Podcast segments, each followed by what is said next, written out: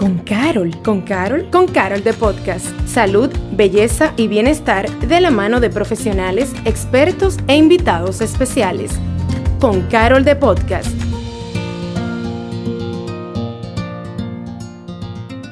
Hola, soy Patricia Luciano y te damos la bienvenida a un nuevo episodio de Con Carol de Podcast. Este es nuestro tercer episodio de nuestra campaña Está bien no estar bien y hoy hablaremos sobre la bipolaridad. Y para eso nos acompaña la psiquiatra Rosaura Holguín, quien nos arrojará luz sobre este tema tan importante. Bienvenida, Doc. Un placer y muchas gracias por la invitación. Eh, definitivamente estaba acá conversando con algunos compañeros de, ustedes de la farmacia y les decía que esta iniciativa de promover la salud mental y la psicoeducación ha sido maravillosa de parte de la farmacia y espero que así continúen y me tienen pues de la mano para poder siempre aportarles. Excelente, muchísimas gracias. Y para iniciar, Doc, entender Médicamente, esta palabra que desde hace algunos años la escuchamos, bipolaridad, ¿realmente qué es? ¿Es un trastorno? ¿Es una enfermedad? ¿Es un padecimiento? ¿Es o no es? ¿Qué es? Pues la bipolaridad, o mejor conocida como trastorno bipolar, sí entra dentro de las enfermedades mentales graves que eh, tenemos en psiquiatría, que son de curso crónico y específicamente nos habla de un trastorno que puede alternarse tanto con eventos maníacos, que es donde tenemos un paciente con una exaltación muy pronunciada del estado de ánimo, pero que también se presenta en este episodios depresivos que pueden tener todas las características, salvo algunos eh, síntomas atípicos de la misma depresión que nosotros siempre hemos escuchado que se nos comentan. ¿Y la bipolaridad se hereda? Así es, Patricia, tenemos un componente de incluso un 80% eh, desde el aspecto genético. Y si nos vamos a características de los cromosomas y demás, ya vemos que desde el año 70 estamos viendo que existe una alteración en el cromosoma X, específicamente en uno de sus brazos cortos, así como nosotros genéticamente lo tenemos estructurados, donde se hace eh, o se da esta alteración que le genera al paciente susceptibilidad para desarrollar a futuro un trastorno bipolar.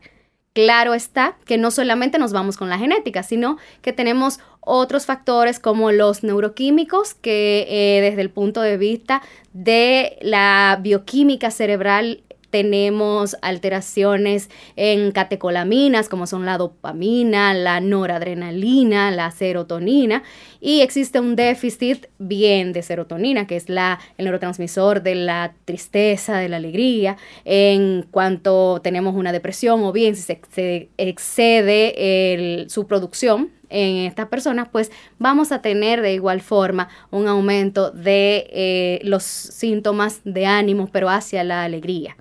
¿Cómo, o sea, por, lo que, por lo que escuchamos, estamos hablando de que toda esta mezcla de estos químicos, igualmente quizás esta predisposición genética, puede llevar a una persona de una emoción a la otra. ¿Es eso lo que, lo que escucho?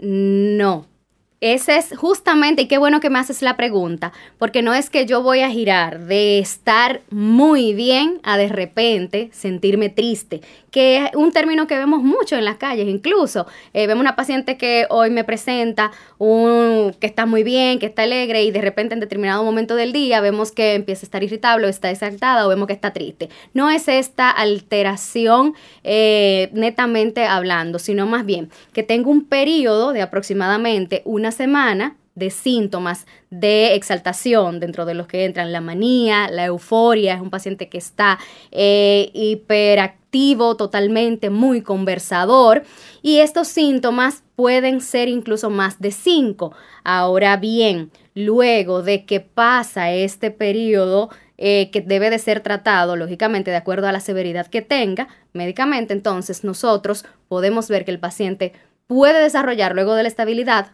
una depresión, pero debe desarrollarse luego de que se da un evento previo a la manía o posterior a esta.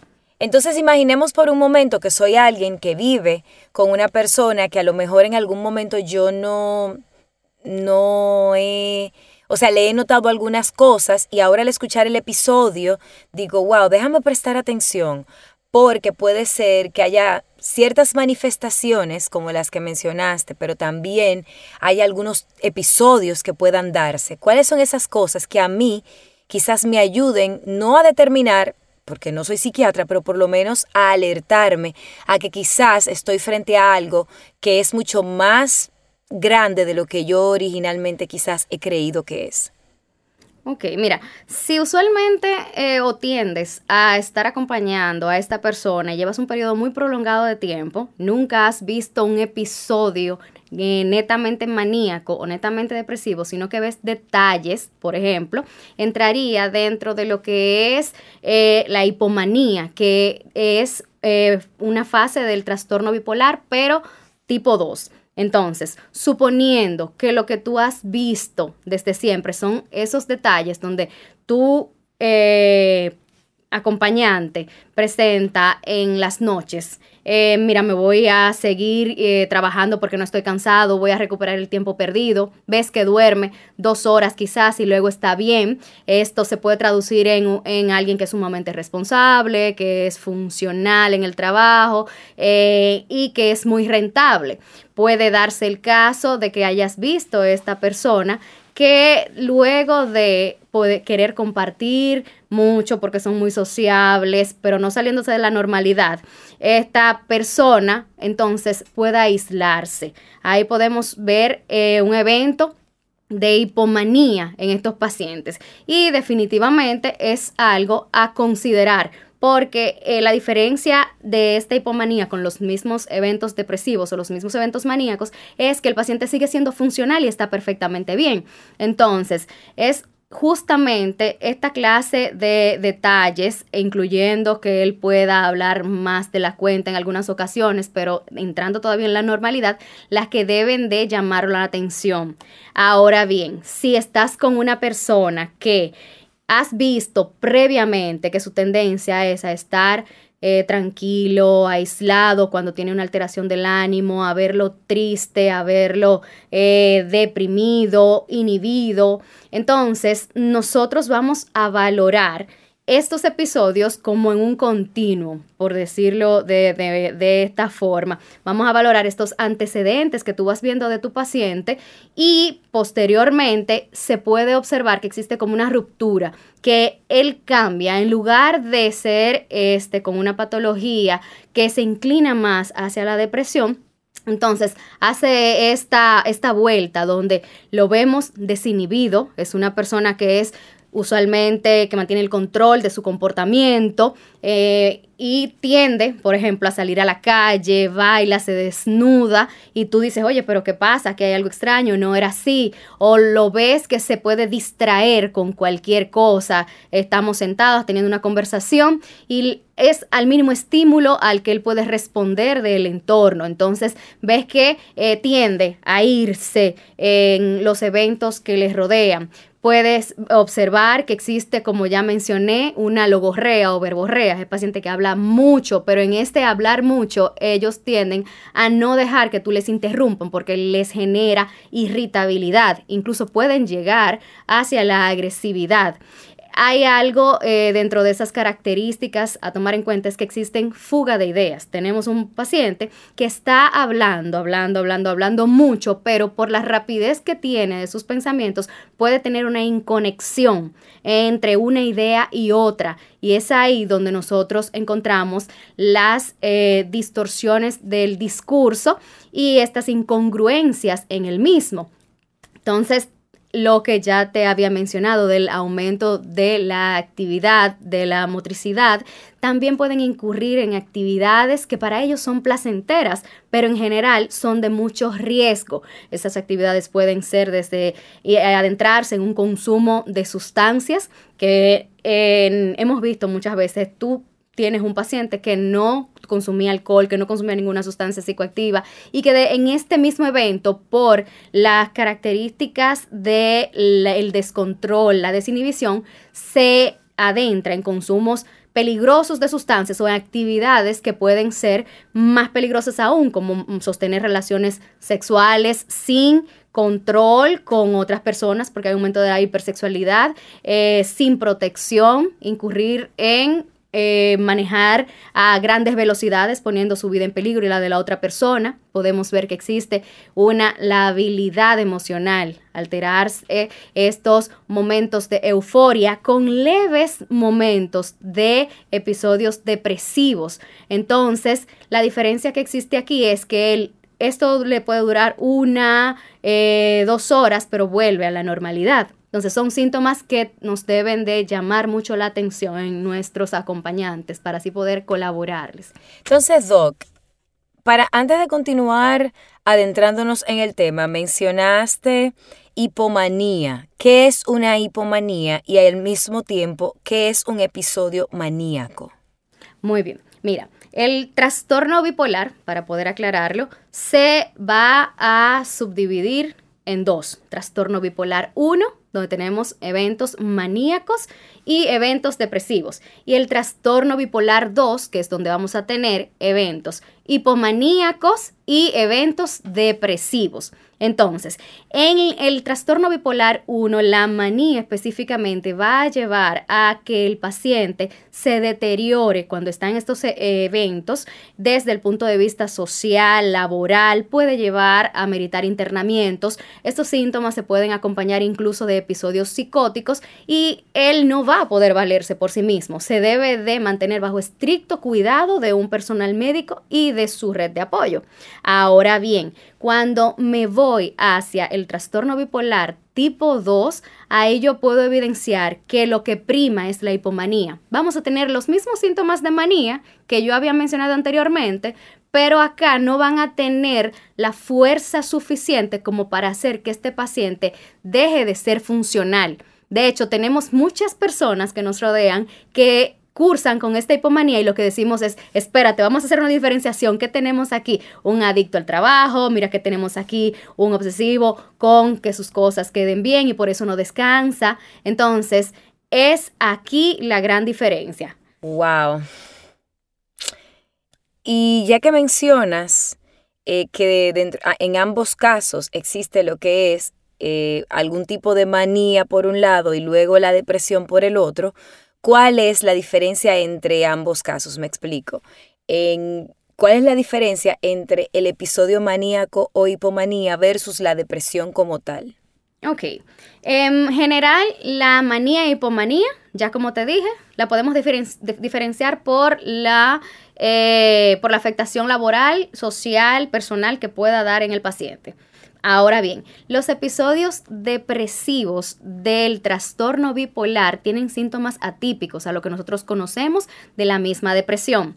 Ejemplo, tenemos pacientes, como es el caso de la depresión normal, que tiene insomnio, porque la misma depresión eh, puede afectar las etapas del sueño y las acorta. Ahora bien, en el paciente que presenta eh, la alteración del sueño en la depresión bipolar vemos que hay hipersomnia. Este paciente duerme más de la cuenta.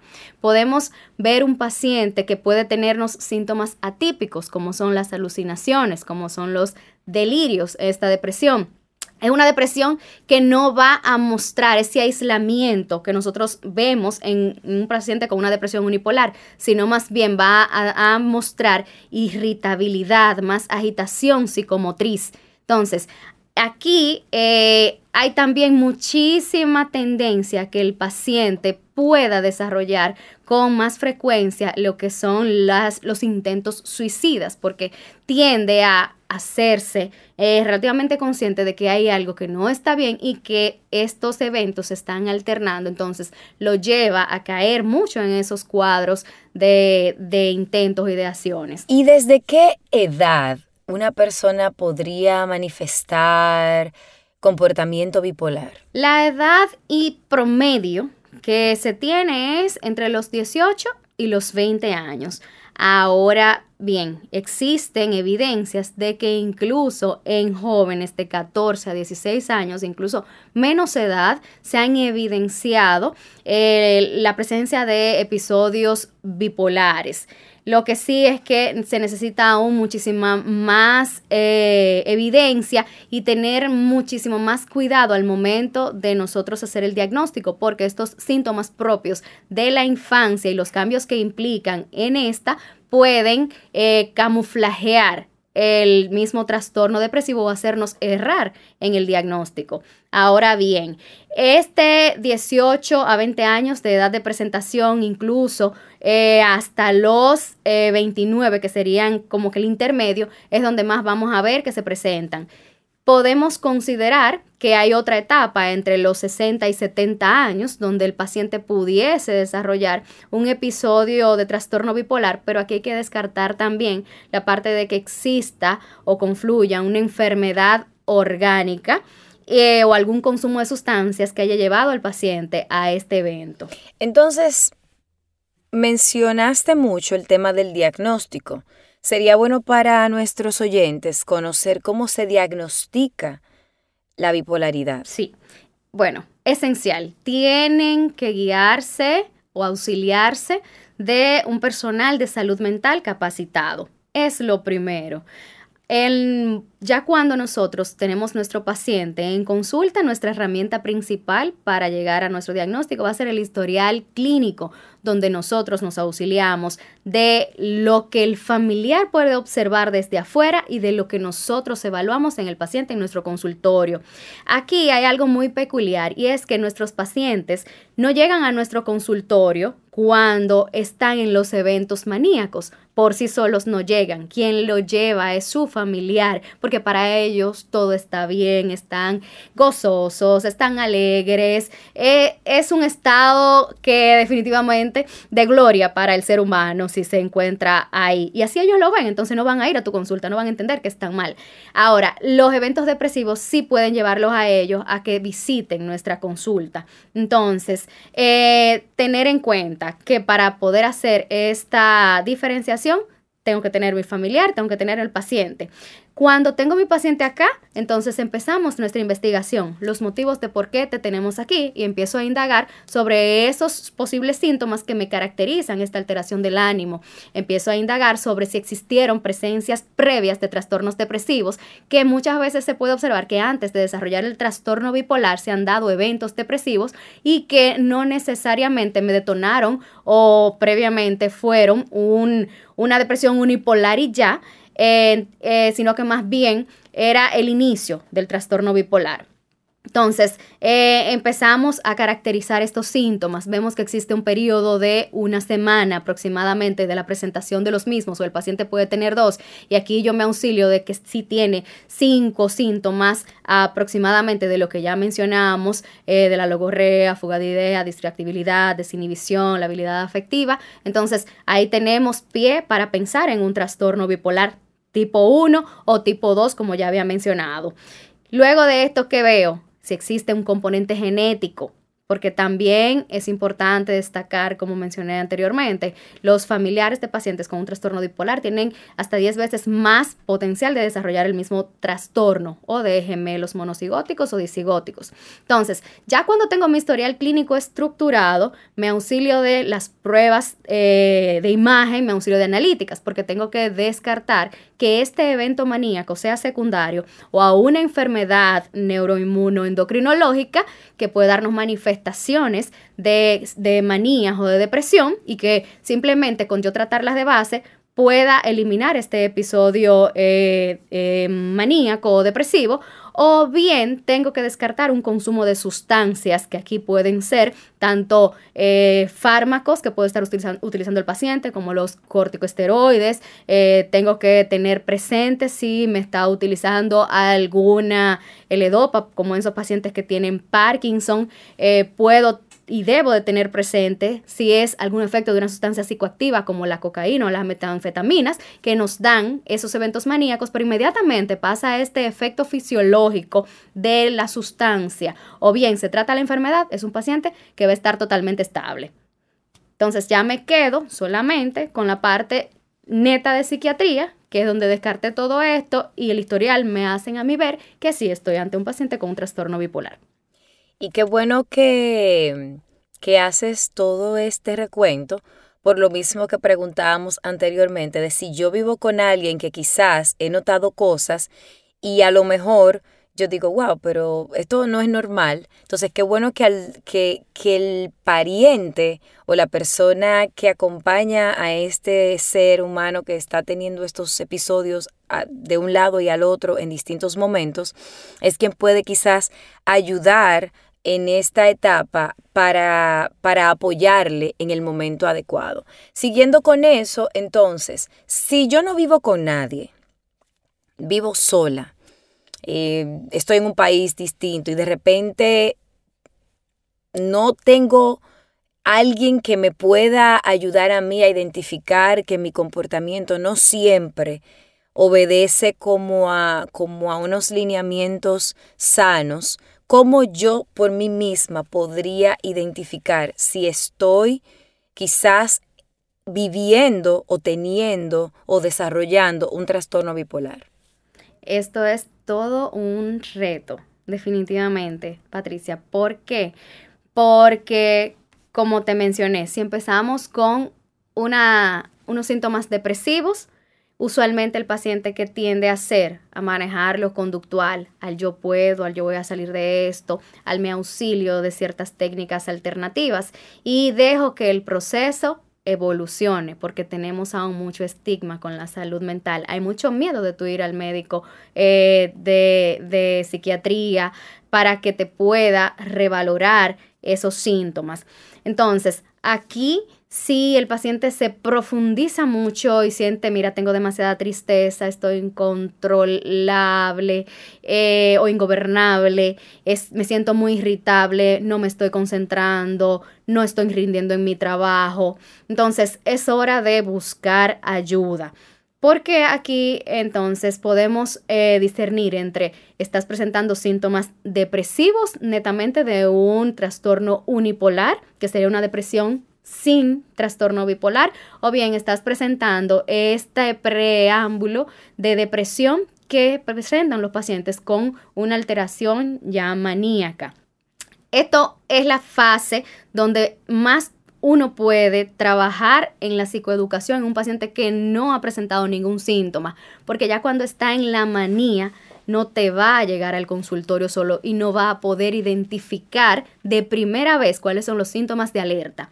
Ahora, si es un paciente que ya está cursando con el trastorno bipolar y en el que se ha trabajado la psicoeducación y se les comenta, mira, si empiezas a notar que estás haciendo una actividad más de lo normal, por ejemplo, hacer los quehaceres del hogar de forma repetitiva, entonces hay una alerta. Si estás durmiendo unas dos o tres horas y te despiertas solo con energía como que descansaste la noche entera, hay una alerta. Si estás sintiendo que te estás irritando muy fácil o estás explotando, entonces debes de verlo como una alerta. Pero prácticamente en estas eh, tres cosas es que empezamos la psicoeducación, porque cuando evoluciona de acá, entonces ya sabemos que va a entrar a una etapa de la enfermedad un poquito más fuerte. Doc, y existen quizás, o sea, existen factores que contribuyan a desarrollar la bipolaridad fuera de, la persona que ya está en ese proceso. Factores que no tengan que ver con que el paciente tenga algún aporte genético ni demás. Exacto. Bueno, eh, lo que habíamos comentado, no algo que me estructure el diagnóstico, pero sí pudiesen ser los que dan pie al mismo. Por ejemplo, tengo un paciente que lo estoy viendo como un, como un trastorno depresivo que viene de primera vez a mi consulta y yo lo manejo con eh, antidepresivos. ¿Qué pasará en este paciente?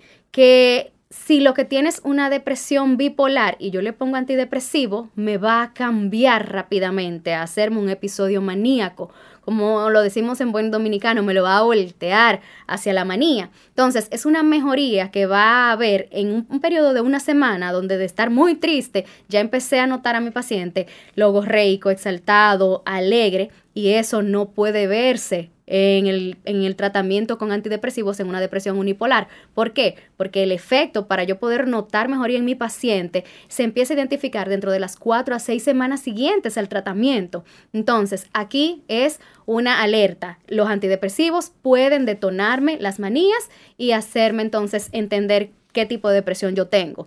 También está la parte del consumo de las sustancias que muy bien pueden ser sustancias psicoactivas que me den eventos maniformes y desaparezcan cuando ya eh, haya pasado el efecto de la sustancia y se queda en este punto. Ahora, si este eh, tiempo fisiológico de acción de la sustancia pasó y aún así el paciente continúa con las manifestaciones maníacas, entonces ya debo considerar que el uso de las sustancias me colaboró en que el paciente presentara más rápido estas manifestaciones.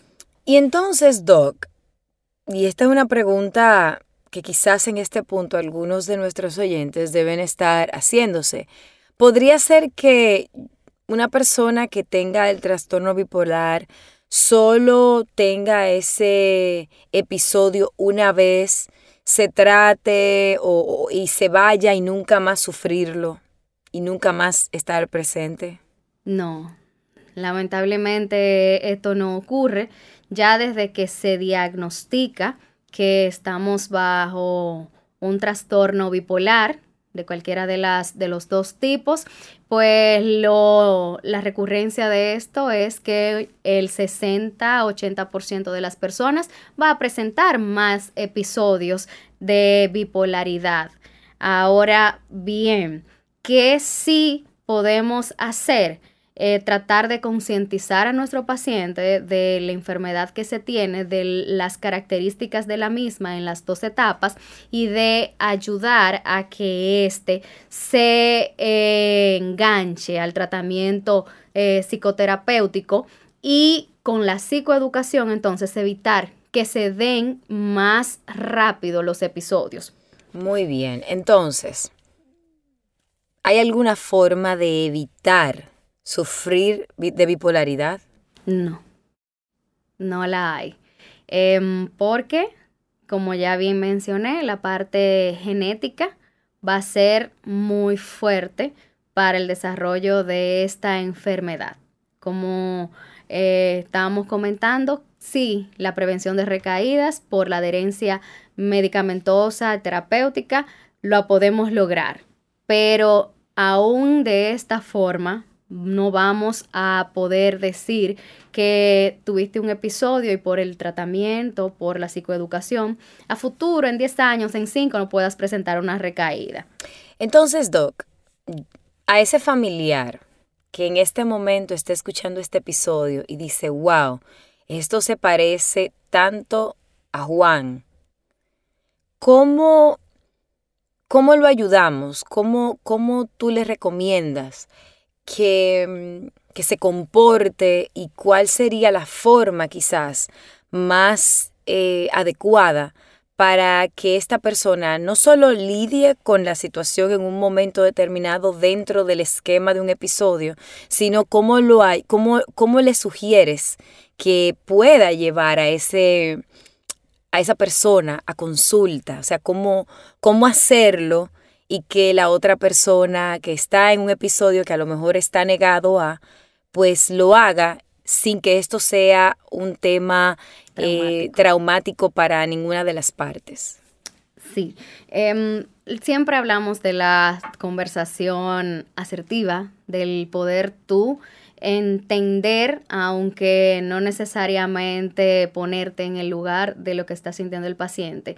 Y nos va a ayudar a poder conversar con nuestro familiar, eh, acercándonos y diciéndole, mira, yo eh, te conozco de tiempo, veo que hay cosas que, que quizás no estás notando, pero yo sí.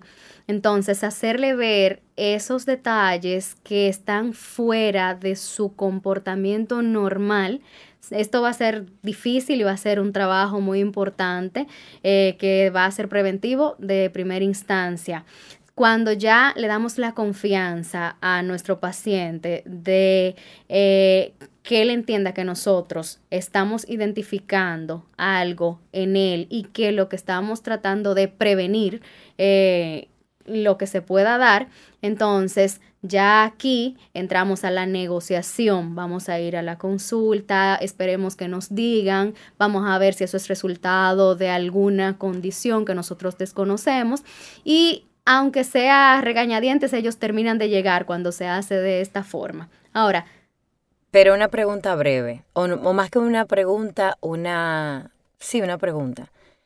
Debemos evitar nosotros, que no somos psiquiatras ni psicólogos, utilizar términos, ¿verdad? Totalmente, totalmente. No podemos para nada eh, ponernos en el plan de diagnosticar a nadie, ni siquiera nosotros lo de personal, el personal de salud mental, a cualquier persona que no hayamos evaluado.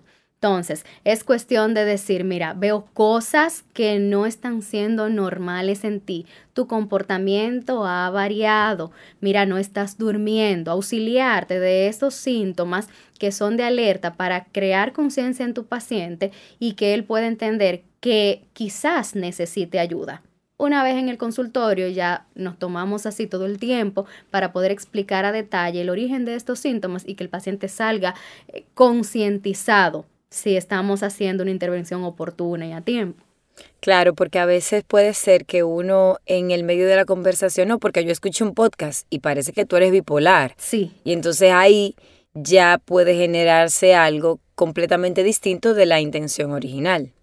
Por supuesto, que como ya te dije, como manejamos la parte del estigma, muchísimo del creer o de entender que nos van a echar a un lado en la sociedad por esto, que no vamos a ser funcionales, que nos dé miedo el llevar una familia. Entonces, el tú llevar este diagnóstico a la mesa sin tener las bases, pero tampoco sin tener las soluciones, entonces eh, eh, crearía un efecto muy contradictorio en nuestro paciente y lo que, lo que él va a hacer en lugar de buscar ayuda es alejarse de esta realidad que probablemente tenga a la mano. Excelente, Doc. En este último, en este último momentito que nos queda y cuánta luz y cuánta información valiosa nos das a todos aquellos que estamos escuchándote, porque no solo vamos a estar atentos a los demás, sino por si acaso también a nosotros mismos, porque uno no sabe.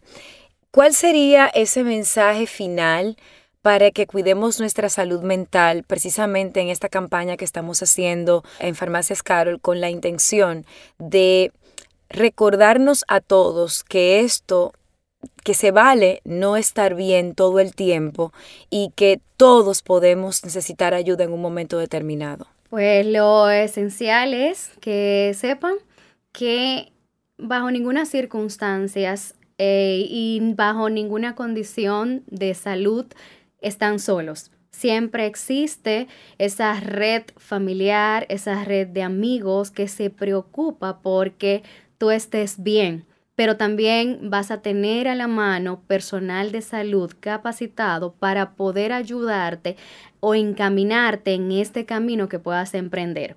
Al principio puede ser difícil, esto implica miedo e incertidumbre, pero una vez que conoces de qué se trata, cómo lo podemos manejar y ¿Qué puedes hacer tú desde tu posición para mantenerte bien, funcional, normal? Entonces el pronóstico va a variar, va a ser mejor.